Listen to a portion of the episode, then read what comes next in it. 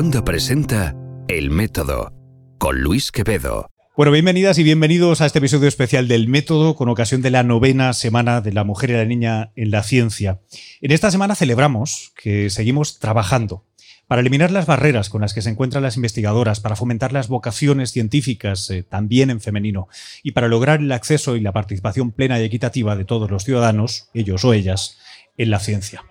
Eh, rápidamente unos agradecimientos son de rigor al Centro Nacional de Investigación sobre la Evolución Humana, el CENIE, y a la Universidad de Burgos y a sus unidades de cultura científica e innovación por tener la idea de realizar este, este podcast, al Bar Matarile, que nos acoge y encima nos pone el sonido, a Esther Sánchez, que tengo suerte que sea poco menos que mi conciencia en asuntos de género, y a un maravilloso estudio que voy a citar unas cuantas veces, si me permitís, que se llama La visibilidad de las científicas españolas, de Pablo Francescuti, que es eh, una maravilla, está lleno de datos muy, muy interesantes. Bueno, vamos a ir presentando a nuestras invitadas em, por el orden que las tengo escritas, con su micro en mano. Eh, Julia Arcos Martínez es catedrática del Departamento de Química de la Universidad de Burgos y defensora universitaria. Julia, bienvenida. Gracias. Eh, tenemos con nosotros a Brigilda, que no sé si sí, eso bien, Domi. ¿Sí? Brigilda. Ahí está, Brigilda, fantástico. Investigadora Marie Curie, Marie Curie del ICRAM, en la Universidad de Burgos y a Cecilia García Campos, investigadora del Grupo de Antropología Dental del CENIE. Hola. Bueno, bienvenidas a las tres. Eh, espero que nos ayudéis a comprender mejor cómo ha sido la carrera eh, científica de vuestras, eh, en vuestras biografías, cuáles son los principales escollos actuales que se deben salvar eh, las mujeres que no exentas de arrojo pues deciden emprender y continuar esta, esta carrera. ¿no? Quiero, quiero abrir con una pregunta extremadamente general, que es eh, ¿por qué decidisteis esta carrera? O si no lo decidisteis conscientemente, ¿cuándo os disteis cuenta que os había escogido a vosotras este, esta carrera académica? Julia, si quieres empezar. Buenas tardes. Pues realmente mm, mi vocación siempre, según me dice mi madre, era de de profesora, de ser maestra. Yo, por lo visto, de pequeña siempre jugaba a las maestras y yo era la maestra. Entonces, en mi vocación docente, digamos, me llevó a la universidad sin saber que estaba allí la investigación. Y eso, pues me vi un poco, como has dicho tú, casi sin darme cuenta, abocada, un poco por la necesidad de, de estabilizar mi puesto y porque le fui también cogiendo el gusto. Y aquí estoy. ¿Eso cuándo fue? ¿Cuándo fue cuando empecé? ¿Cuándo arrancaste esto? Sí.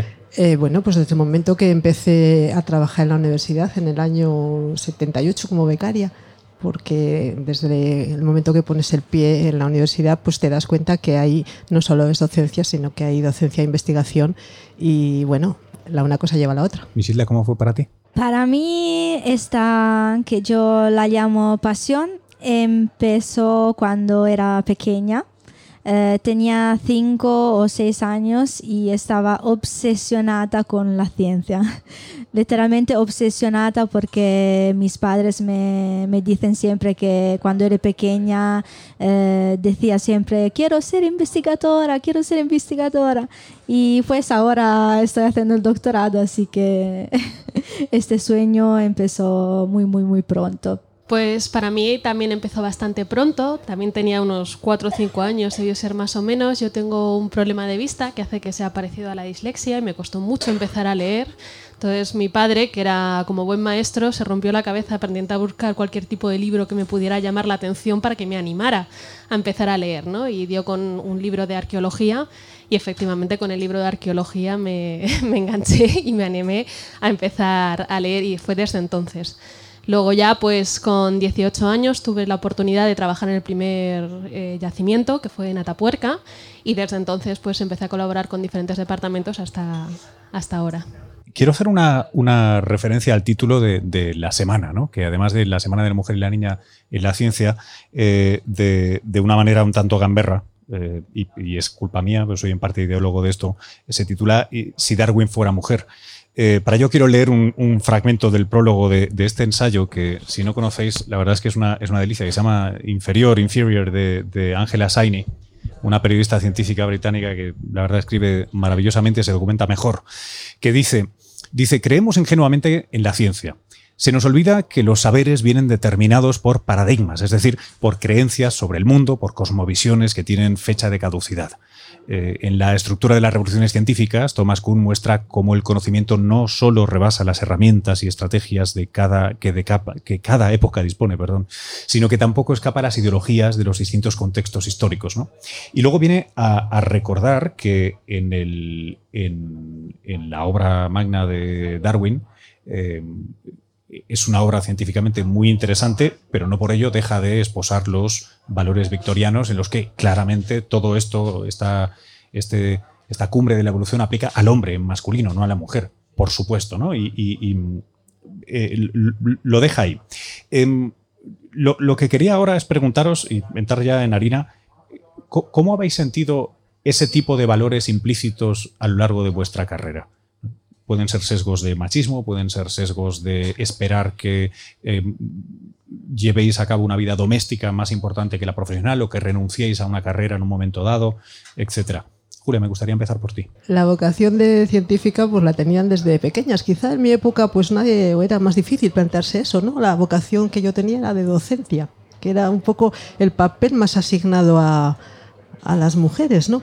Y de hecho yo mm, sé que en mi, familia mm, querían que no estuviera, no estudiara una carrera superior, que hiciera magisterio, porque iba a vivir muy bien, me iba a ocupar de mi familia. O sea, para mí tenían preparado ese papel, digamos que es lo que esperaban. Luego, pues bueno, luego la verdad me apoyaron y siempre no tuve ninguna dificultad. Pero mm, aunque yo en, mi en la vida en la universidad yo no he sentido, o quizá no he sido consciente de comportamientos machistas en lo que a mí, o de actitudes, o, de, o a mí me ha afectado personalmente. Pero quizá es más que no he sido consciente por la educación que no existe realmente. ¿Qué quieres decir? Ahí me he perdido un poco. Bueno, pues que quizá en las personas de una generación estamos acostumbradas o nos han metido en la cabeza ciertas estigmas ciertas estigmas que nos han hecho igual ver en una época como normales las cosas que más adelante hemos visto que no son normales, ¿no? Y bueno, pues eh, por eso digo que yo digo, yo creo que en la universidad pues no he sentido, pero quizá no lo he sentido y sí que hay. En mi entorno, bueno, yo también tengo que decir que estoy en un área de conocimiento donde dominamos las mujeres. Somos 11 10 eh, mujeres y un hombre. Y siempre ha sido así. Quizá en mi especialidad química analítica es un poco así. Y eso condiciona también. ¿eh? Entonces yo no tengo que decir que en mi experiencia personal me haya visto afectada por este, por este hecho. Vigila, ¿cómo, ¿cómo fue para ti? Yo puedo decir que soy una testimoniancia vivente de una experiencia súper positiva con la ciencia. Eh, vengo de Italia, he estudiado en Italia y ahora estoy haciendo el doctorado aquí en España fantástico. Mm, la situación en Burgos, en la Universidad de Burgos, me gusta muchísimo. Y probablemente porque también estoy en una nueva generación y no he encontrado nada de situación de machismo en mi vida, absolutamente. El contrario. Y también eh, todas las mm, profesoras que he encontrado en mi carrera universitaria son mujeres, así que probablemente eh, la situación eh, en el tiempo ha cambiado, ha mejorado y soy muy, muy optimista por el futuro. Absolutamente. ¿Y, diferencias entre Italia y España has notado alguna? Del punto de vista de la divulgación científica, en España hay más divulgación científica. Sí, sí. Y por eso soy muy, muy contenta de, de hacer esta cosa, sobre todo eh, en esa jornada muy, muy importante para mí y porque mi experiencia como joven mujer en la ciencia, como he dicho, eh, está fantástico. No, no tengo palabra para, para describir. Eh, súper positiva. Y en España, sobre todo en Burgos, eh, tenemos eh, muchas actividades de, divulgación científica con niños, con adolescentes y la respuesta es, es, siempre positiva con la ciencia, sobre todo con las niñas, que están siempre encantadas. Cecilia, ¿también te sumas al, al carro de no haberte enterado? Bueno, yo sé que voy a ser un poquito honesta con respecto a mi experiencia, quizás por el mundo científico en el que me inicié, ¿no? Con, además me inicié muy joven, con 18 años.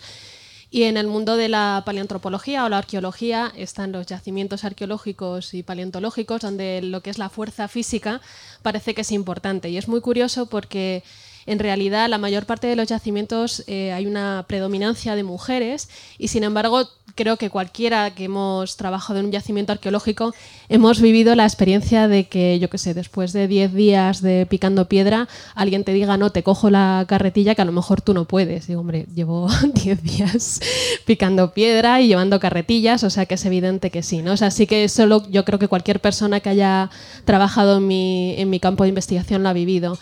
También, eh, bueno, por desgracia también he vivido situaciones de acoso sexual, como creo que muchas mujeres en, este mundo. Y creo que además eh, no es un caso excepcional, ya que ya no solo en mi campo, pues, por lo que dicen los datos, en, en muchos campos de la ciencia también se da. No sé si es por mi campo, sé que es verdad que también la paleoantropología está principalmente dominada por mujeres, por tanto también es verdad que son casos excepcionales, pero se dan. Y es verdad que hoy en día se siguen dando y ojalá no, no siguieran ocurriendo. Quería citar unos, unos datos que, a, mí me hacían mucho pensar preparando, preparando esta, este encuentro, ¿no? Que es, eh, son datos, oscilan en cifras, ¿eh? porque algunos son de 2013, otros de 2015, otros de 2016, pero eh, pequeñas variaciones aparte. Eh, según UNESCO, eh, a nivel global, el 25% de las personas que se dedican a investigación profesionalmente, sea público o sea privado, son, sois mujeres. Si venimos a, Europa o Estados Unidos, la media sube hasta un 32%. Si venimos a España, cosa que me sorprendió bastante, estamos en el 39%. 40% eh, sector público, 38% privado. Oye, no está mal. Pero claro, eso es cuando eh, normalizas todas las categorías. En el momento en que empiezas a hacer distingos entre las diferentes etapas de la carrera, hay muchas menos Julias que Cecilias que Brigildas. Pero bastante menos. la pirámide se, se, afila un montón. Y me gustaría eh, preguntaros por qué creéis que es así. Y perdonad si es de perogrullo la respuesta, pero me gustaría escucharlo de, vosotras. Por, por, qué tenemos esta, esta enorme asimetría en los cargos de, de más, más senior, ¿no? Y si tal vez lo que nos hace falta es más perspectiva de género o raza o clase en, la ciencia española. ¿Quién quiere tomarla? Decir que, en la Universidad de Burgos el número de catedráticas es muy elevado. ¿eh? eh es un hecho muy destacable. No sé si somos una excepción o. Y además hacemos este programa aquí, apadrinados por la U. este, este lugar es maravilloso. Entonces, bueno, pues desde ese punto de vista, eh, lo que yo he visto no es igual no es exactamente las estadísticas que estás comentando, ¿no? Mm. Quiero. Sí, sí, pero quiero, quiero repetir eso. ah, ok. En 80 años de existencia de la, de la facultad, ninguna mujer en dirección. Y en la UBU no ha habido rectora, vicerrectora dos de 20 o aprox, una. No, no, pero Dorita, me refería, me refería, ¿cuántos catedráticos hay en la Politécnica? Menos, igual. Vale, pero yo estaba pensando en ese, en el nivel académico, no en el nivel de dirección. Como es que como has dicho Julia, yo entiendo que ahora simplemente estás refiriendo a mi nivel académico, porque otra cosa no, no te. Entonces, sí, eso es otra cosa que yo pensaba abordar después, Dorita. O sea, yo, en cuanto a catedráticos, yo he querido resaltar que en la UBU hay muchas catedráticas. El porcentaje es muy alto y en la Politécnica no hay ni catedráticos ni catedráticos. O sea que ahora sí, ahora sí, pero Eso es otra cosa. Es verdad. Yo cuando, cuando fui vicerrectora era la única del equipo. Y, y, siempre es así. Bueno, pero tu pregunta era por qué, ¿no? Que, por qué creemos que es así, porque es verdad que es un hecho, aunque yo he querido resaltar que la ahí, bueno, pues hombre, es algo positivo, ¿no? En cuanto que hay una, un, número importante, eh, no me fastidies ahorita, vamos a resaltar lo positivo en la UBU. Pero vamos, efectivamente, efectivamente, en los puestos de dirección, evidentemente yo cuando fui vicerrectora, que teníamos reuniones con rectores y tal, creo que había no solo una rectora en España o ninguna, o sea, ahora hay unas cuantas más, pero efectivamente si vamos subiendo el escala en el escalafón cada vez hay menos, ¿no? ¿Y por qué? Pues realmente creo que, a veces, mm, pues no sé, la sociedad eh, pone a las mujeres en unas tesituras donde donde eh, les hacen optar o nos hacen optar por por otras, eh, no, optar por los cargos más superiores, sacrificarnos en, en pro de la familia o... Vamos, vamos a, vamos a abrir el, melón de la conciliación. A ver un poco de eso, no sé qué pensáis vosotras. Eh, sí, yo estoy de acuerdo. Ok, mi experiencia es positiva, pero las percentuales son datos estadísticos y estoy feliz que en España la percentual es más elevada porque en Italia la situación es peor. Eh, probablemente yo puedo compartir con vosotros que en Italia tenemos contratos muy así, no indeterminado, eh, la competición es muy elevada y también la familia, eh, cuando tú eres pequeña, cuando no te soporta, cuando tú quieres ser matemática o mm, bióloga, todas cosas que en la sociedad son más eh, para hombres, eh, puede ser un factor importante eh, también la familia, que no tienes el soporte de la familia. yo soy fortunata porque también tengo una familia muy moderna y también los jóvenes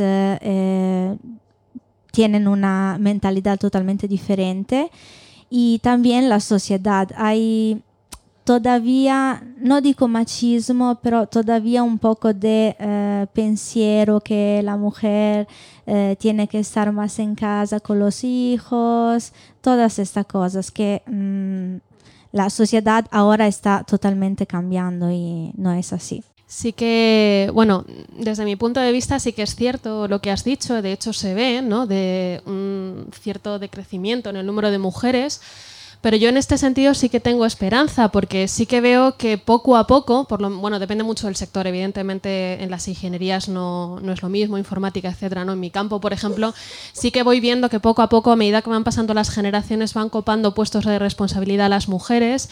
El proyecto Atapuerca, evidentemente, es un ejemplo muy claro. Muy probablemente haya más de una mujer en la dirección del proyecto Atapuerca en los próximos años. Pero sí que es verdad que existe un, un techo de cristal en la ciencia por lo menos cuando te dedicas a las ciencias experimentales. Yo he sido madre, he sido madre con 31 años, se considera muy joven para ser científica, decidí ser madre porque quise y soy consciente de la limitación que supone para mi carrera, ¿no? Siempre, pero, pero creo que tanto para mujeres como para hombres ocurre algo similar en el sentido de que la ciencia es muy demandante a nivel de tiempo, de esfuerzo y de tu vida personal. Es muy sacrificado. Entonces, si tú quieres tener una familia o un entorno familiar, ya sea con hijos o sin hijos, como quieras, necesitas tener una pareja muy fuerte y muy dispuesta a cubrir esas necesidades. Y no siempre se da. Es mucho más fácil que un hombre pueda tener hijos en investigación que una mujer y no se ve penalizado. Y voy a poner un ejemplo muy claro de, por ejemplo, los predoctorales. Eh, una de las luchas que se están haciendo ahora mismo en el EPIF es cuando tú te quedas embarazada, tienes cuatro meses de baja, pero no tiene por qué correr la beca. Por tanto, en esos cuatro meses eh, se supone o se presupone que tú sigues haciendo el doctorado. Muchas veces tú pasas procesos de evaluación y a mí me ha pasado procesos de evaluación en los que, por ejemplo, teniendo a, a mi hijo, a Teo, que tiene un poquito más de un año, eh, se me ha pretendido evaluar una anualidad cuando seis meses he estado encargándome de criar a mi hijo y seguramente mi pareja no hubiera tenido el mismo problema. Y desde luego, por ejemplo, hay plazas en, las que en el propio proceso selectivo de las plazas no se tiene en cuenta si hay ciertas candidatas que están embarazadas, por ejemplo.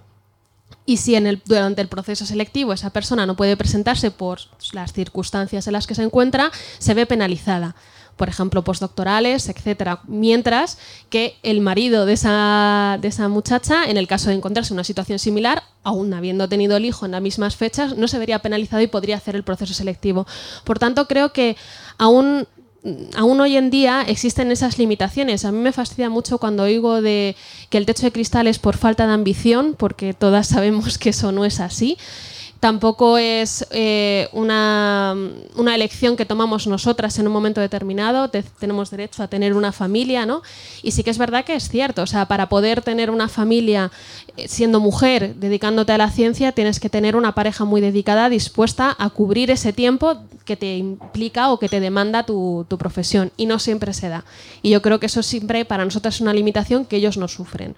Pero me gustaría pensar y, y veo, de hecho veo, cómo se está produciendo produciendo ese cambio y poco a poco sí que van escalando en los diferentes puestos las mujeres y sí que se alcanzan. En, en las bajas por maternidad, las mujeres bajan su producción científica y los hombres no solo no la bajan, sino que la suben. Es decir, que se han quedado en casa picando en el, en el Word no, en, en, una evaluación yo lo dije claramente. Cuando tuve que enumerar las, las méritos que había hecho ese año para que se me evaluara, mencioné que había dedicado unos meses a la crianza de mi hijo. Y entiendo que estaba fuera de lugar y entendí por la cara de los que me estaban viendo en ese momento que era algo que, que estaba fuera de lugar porque no se consideraba un, un mérito académico, pero evidentemente no me puedes evaluar igual que una persona que ha tenido seis meses, ni me puedes obligar, que de hecho yo, a pesar de estar de baja mm, por las necesidades que implica esta profesión, se me vi obligada, porque me vino la respuesta a una revista, ya sabemos todos cómo va esto, tienes que contestar, a trabajar durante la baja, pero no, no se me puede obligar ni se me puede penalizar por por decidir encargarme de criar a mi hijo. Y de hecho es que no se tienen en cuenta las evaluaciones. Es una de las cosas que ahora mismo se está luchando mucho no para que para que nos porque es, evidentemente nos penaliza. Y cómo serían las soluciones, la solución o soluciones que, imagináis o que están, se proponen para, no es eh, tan difícil. hay índices de proporcionalidad. Igual que tú estás midiendo el número de publicaciones al año, tú puedes dividir la producción o, o, comparar la producción. Pues, por ejemplo, esa persona ha tenido en seis meses una producción de tres artículos, en un año habría tenido seis, ¿no? Me estoy exagerando, ¿no? Pero podría ser así, o sea, se hacen muchos otros casos, no es, no es una cosa tan poco habitual, al igual que, bueno, entiendo que en un proceso selectivo, si un candidato que tiene buenas posibilidades de conseguir ese puesto se ve penalizado por su situación física, porque no ya no es personal, es que es física, literalmente, pues ese proceso se debería poder aplazar o existir algún tipo de herramienta. ¿Os, suena algo de lo que decía Cecilia o, o no?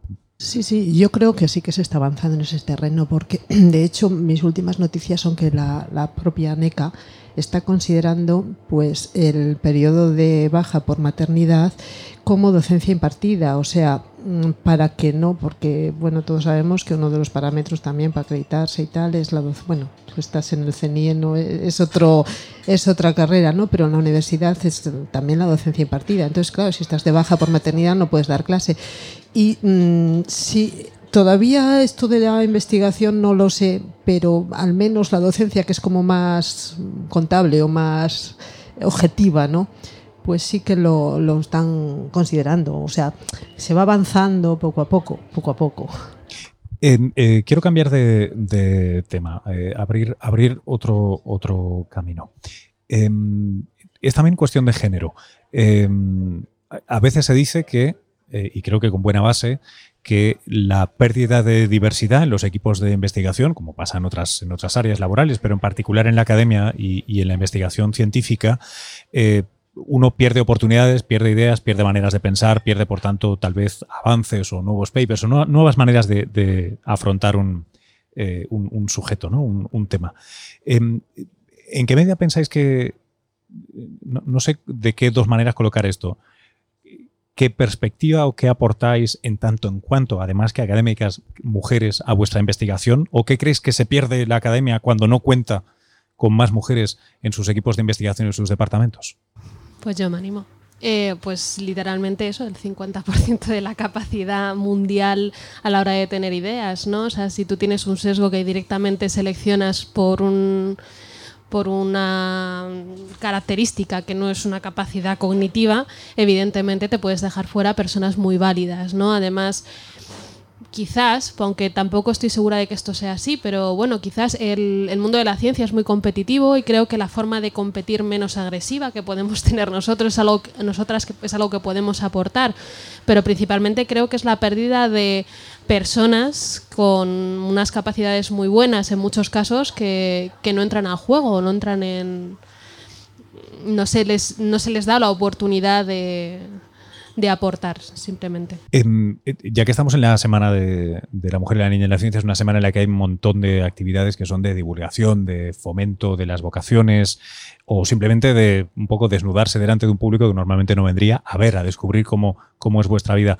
Eh, eh, ¿En qué actividades de, divulgación y comunicación, además de esta, participáis, habéis participado? ¿Qué, ¿Cómo ha sido la experiencia de conectar con gente que está en periodo escolar, instituto, etcétera? Eh, sí, yo personalmente eh, cada año en esta semana hago mucha divulgación. Voy en los institutos, por ejemplo, aquí en Burgos, eh, en los comuneros, Luis Pintor Sáez, y hablo un poco de mi experiencia en la ciencia y también de mi tesis que estoy trabajando en nanotecnología y con nanopartículas y estoy súper feliz de divulgar eh, mi trabajo eh, con los adolescentes y también con las niñas. Por ejemplo, este viernes eh, voy a hacer un taller y con niñas con experimentos básicos muy, muy interesantes en la antigua estación de Burgos. Y también hago siempre divulgación cuando voy en las conferencias científicas en toda Europa porque mi proyecto es un proyecto europeo. Julia, ¿tú participas en este tipo de cosas? Bueno, casi como, como oyente o como porque por ejemplo esta mañana estaba en la presentación del calendario de mujeres una cosa que me ha encantado que este año está dedicado a las mujeres de la música es un calendario que se edita todos los años lo un poco lo promueve desde la U la, la unidad de igualdad y bueno, pues siempre mm, te cuentan cosas de mm, muy curiosas y muy interesantes porque bueno, ha habido cantidad en la historia de mujeres fantásticas en, que han destacado en muy distintos campos y que son muy desconocidas. Y eso siempre es muy interesante. Entonces, yo tengo que decir que participo como espectadora más que como divulgadora. Cecilia, ¿cómo es tu experiencia? Bueno, yo principalmente la principal actividad de divulgación en la que participo es la creación de la colección del ratón Pérez en el CNIE Llevo ya varios años participando en esta colección que lo lleva sobre todo también Chitina, que está aquí presente. Y bueno, es un, es un, proyecto muy interesante porque consiste en hacer donar a los niños para la investigación en el CNIE los dientes que, que dejan al ratón Pérez, ya que es un gran colaborador nuestro, por quien esté en el público.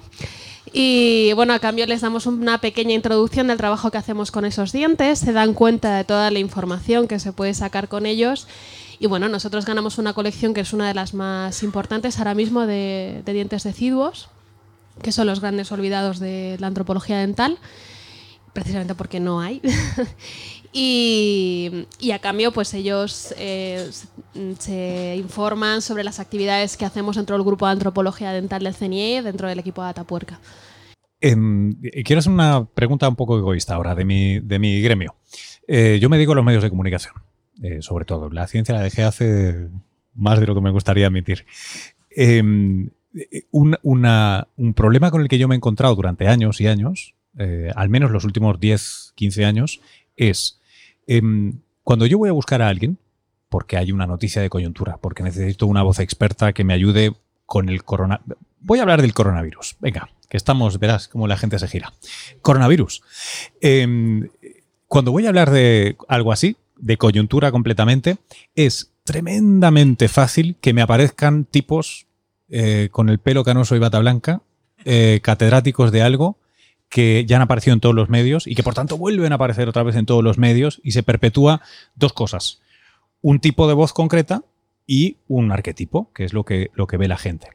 Em, esto, es, esto, es, una realidad. Luego, eh, os, os confieso una cosa que yo estuve intentando el año pasado. El año pasado dirigí una, serie documental de 13 capítulos de una hora eh, para Telemadrid sobre temas científicos. Em, y sudamos sangre para conseguir más científicas que quisieran hablar con nosotros. Tanto pasando por eh, departamentos de comunicación, unidades de divulgación, escribiendo directamente a los correos. Siempre hay más rozamiento, es más difícil. Es cierto que, exceptuando la UBO, hay menos en proporción, con lo cual es más fácil que te salgan hombres.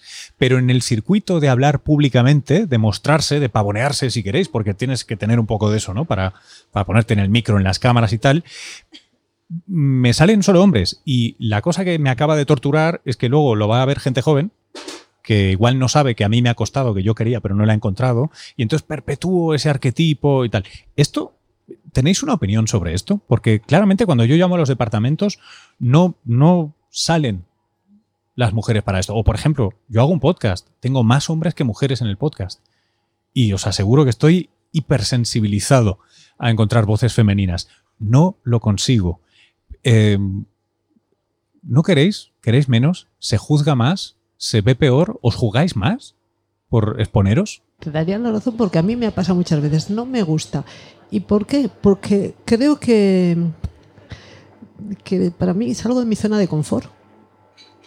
Simplemente. Entonces es casi por comodidad.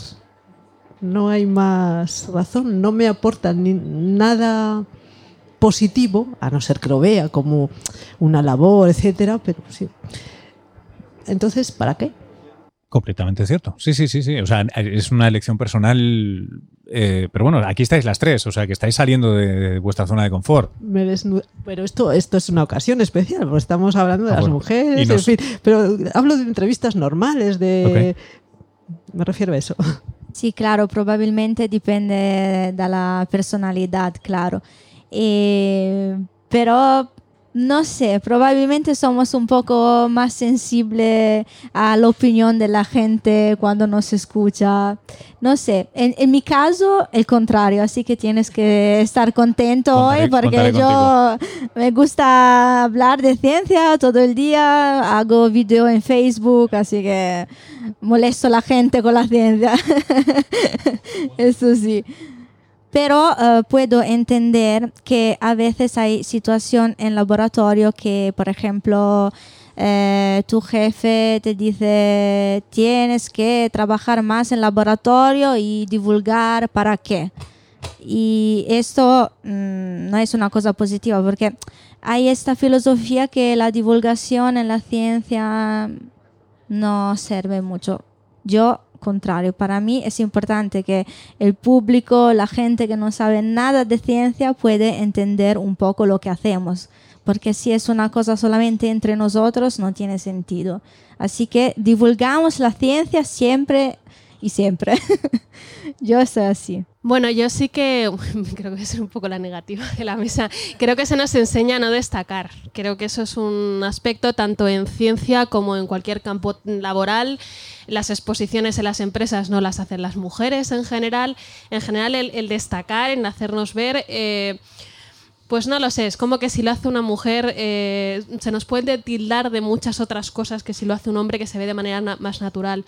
Pero creo que es importante porque mientras que no lo hagamos, se siguen perpetuando una serie de ideas preconcebidas en los diferentes campos de, la ciencia y ahora, bueno, pues voy a hablar de, mi libro, que es lo que me toca. Bueno, mi tesis doctoral habla sobre el dimorfismo sexual y hay un montonazo de prejuicios en cuanto al dimorfismo sexual en prehistoria.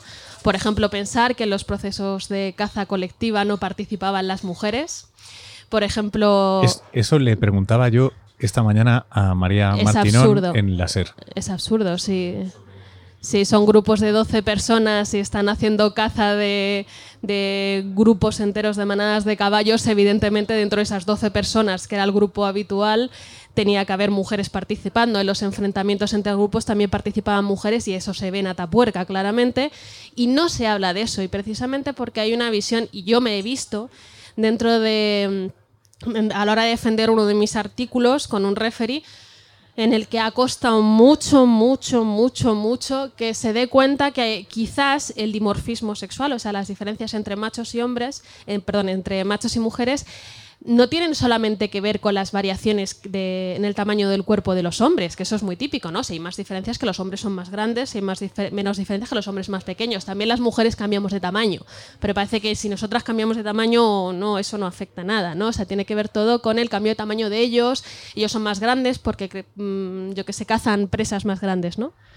Etcétera, etcétera. Entonces, creo que el darle, eh, eh, animarnos, yo soy una persona muy tímida, pero sí que me esfuerzo a hacer este tipo de cosas porque creo que animarnos a realmente a, a poner nuestra voz en los diferentes campos de estudio da diferentes perspectivas a la ciencia y nos salimos de, de las ideas preconcebidas que tenemos en, en los diferentes campos de, trabajo. Dos, dos cosas sobre estas que te, te cuento, pregunto.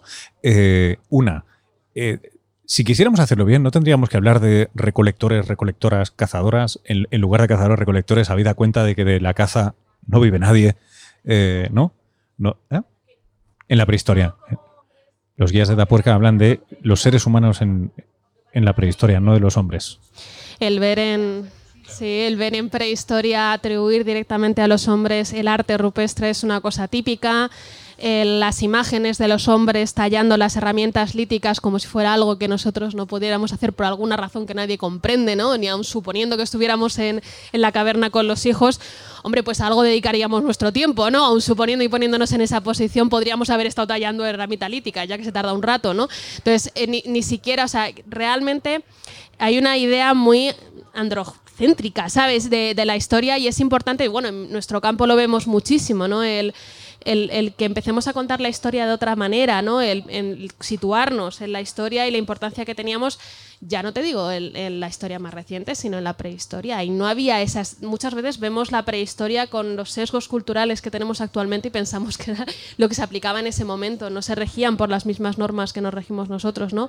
Pero mientras que no haya mujeres hablando, te seguirás encontrando pues determinadas personalidades de cierta edad, hombres, defendiendo ideas que ya se sabe que no son, pero bueno, que encajan muy bien en ese prototipo que se pretende vender, ¿no? Entonces creo que es importante que nos animemos a hablar, dar otros puntos de vista y hombre, seguramente habrá hombres dando visiones muy feministas de, en todos los campos de estudio, pero principalmente creo que eso también es nuestra función, defender esa posición. Yo, yo animo a quien albergue dudas o tenga cinco minutos que perder a hacer un ejercicio delicioso, que es abrir cualquier navegador de Internet y en Google eh, buscar hombre de las cavernas y mujer de las cavernas.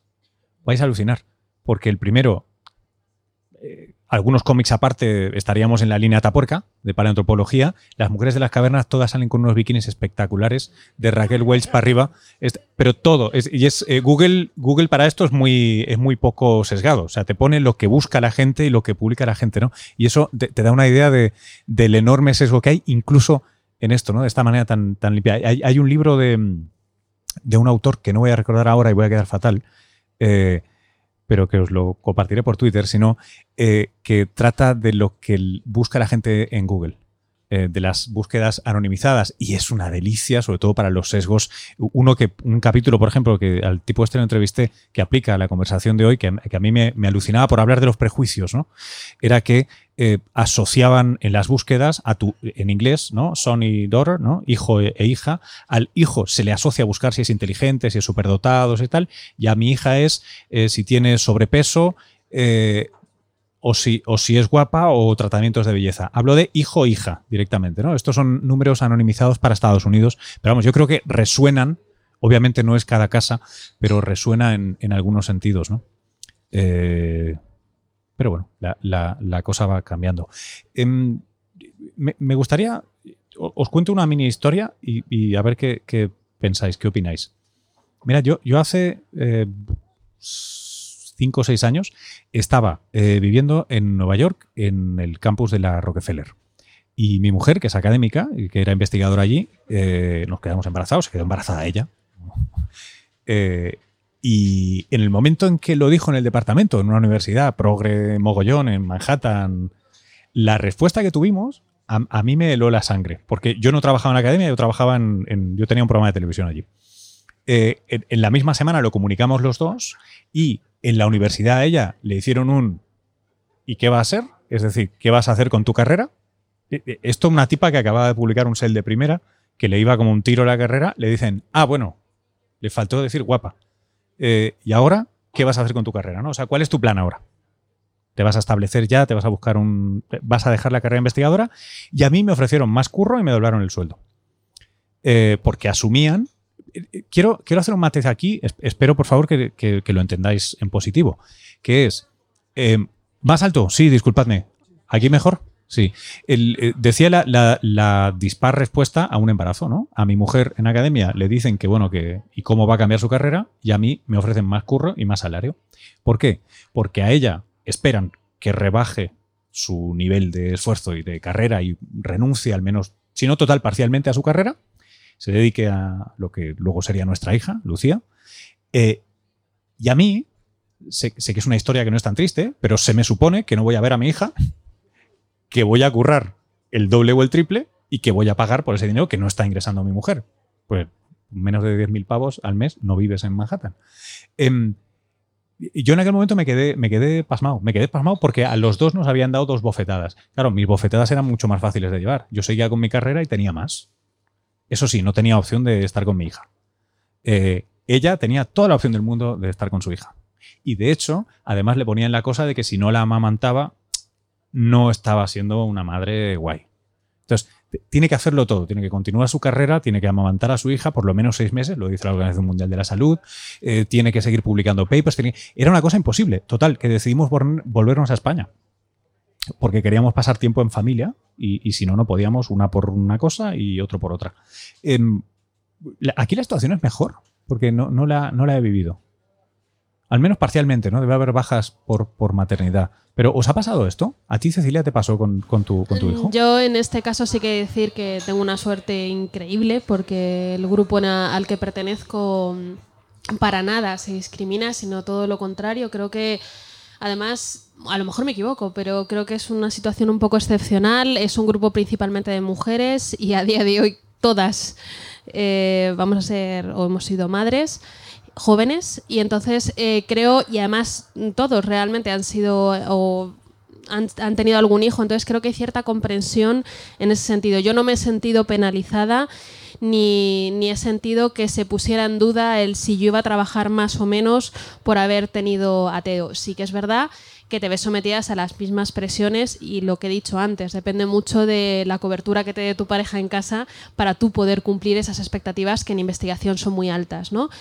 Pero yo esto no lo he vivido, pero claro, evidentemente he tenido amigas que sí ha ocurrido, por ejemplo, tener un hijo en, mientras hace el doctorado, algunas personas lo consideran una traición, algunos directores de tesis lo consideran una traición, eh, tal cual, o sea, si me llegas a decir, bueno, a lo mejor hace cuatro años yo no sabía que iba a tener un hijo y yo qué sé, ¿no? O sea, parece como que el contrato va más allá de la, de la parte eh, profesional, ¿no? Pero sí que es verdad que yo en ese sentido he tenido un acompañamiento total de, mis jefes y, para nada me he sentido cuestionada en ese sentido. Eh, os, quiero hacer una última pregunta a, todas, no sé si pasar por, turno, pero es, no, quisiera que porque hemos compartido algunas cosas positivas neutras y ahora nos hemos puesto en cosas un poquito más, más duras, eh, acabemos en un, en un tono bajo. Estamos en la semana de la mujer, de las mujeres y de las niñas en la ciencia y sí que me gustaría eh, saber qué, qué, les diríais, qué mensaje tenéis para una chica joven que se lo plantee, que os vea y diga, hmm, pero no esté segura ¿Es deseable? ¿Es, es, bonita esta, esta, vida académica? ¿Merece la pena con sus altibajos? y, Súper, súper, súper bonita. Mi, mensaje es creer siempre, siempre eh, en propios sueños y porque mi experiencia, lo he dicho, es súper positiva, así que a una niña que quiere eh, estudiar precisamente biología, en mi clase de biología en universidad, todas chicas, dos chicos en toda la universidad, para decir que eh, hay un cambio y creo que en el futuro este cambio será muy radical porque la mentalidad está cambiando. Así que eh, un mensaje para seguir a continuar a estudiar con la ciencia porque es súper positivo. Yo digo lo mismo, yo no me cambiaría por nadie en el mundo, por ninguna profesión cambiaría la mía a pesar de que, bueno, y además que lo diga yo, ya con mi carrera, pues tiene todavía más credibilidad que lo diga una que está empezando, como tú, ¿no? o sea que realmente eh, es más de, puede darnos confianza, pero también tengo que decir que es muy duro, muy duro. Yo he renunciado a muchas cosas, a muchos ratos de ocio, mi vida ha sido muy sacrificada, pero es la que he elegido y no la cambiaría por nada, es la verdad. Bueno, el mundo de la ciencia es, muy bonito, sí que es muy duro y muy demandante, pero sí que es verdad que hay una parte del salario que se cobra en la satisfacción de la curiosidad, ¿no? de, poder ir descubriendo cosas nuevas. Tienes mucha independencia a la hora de, bueno, depende del equipo, pero en general tienes mucha independencia a medida que vas evolucionando para decidir qué quieres investigar, esa libertad en tu trabajo no lo tienen todas las profesiones pero además me gustaría animar a las niñas a que, a que eligieran esta vía porque es muy importante incluir a mujeres en la ciencia. Creo que es importante darles nuevos enfoques. Se ha visto en el mundo de la biomedicina ya hemos visto innumerables noticias en las que se ve por qué los fármacos se diseñan para hombres y con el objetivo únicamente de, cubrir las necesidades de los hombres, incluir mujeres en ese tipo de, de ramas es importantísimo, incluir a mujeres en la rama de la historia también es muy importante para dar otra visión de, de cómo ha sido nuestra historia. No podemos esperar a que lo hagan ellos, seguro que hay muchos de ellos con una intención buenísima, pero debemos hacerlo también nosotras. Entonces eh, yo sí que animaría y creo que es importante, y sobre todo para que no nos encasillen en cuatro profesiones, sino ser capaces de demostrar de que somos capaces de hacer muchas más profesiones, incluso las que no se piensa o no están diseñadas para nosotras. Muchísimas gracias, Cecilia, Vigilda, Julia, eh, un gusto haberos tenido aquí, gracias al, CENIE y a la, y a la UBU. Eh, recordados rápidamente que si queréis luego escuchar esto otra vez o compartirlo con alguien, lo estaremos, lo estaremos colgando esta noche eh, en internet como en vuestra app de podcast favoritos y si no vais a el método en una palabra punto fm, como las radios, y allí nos encontráis. Y muchas gracias, público. Qué bien, qué lujo. Gracias.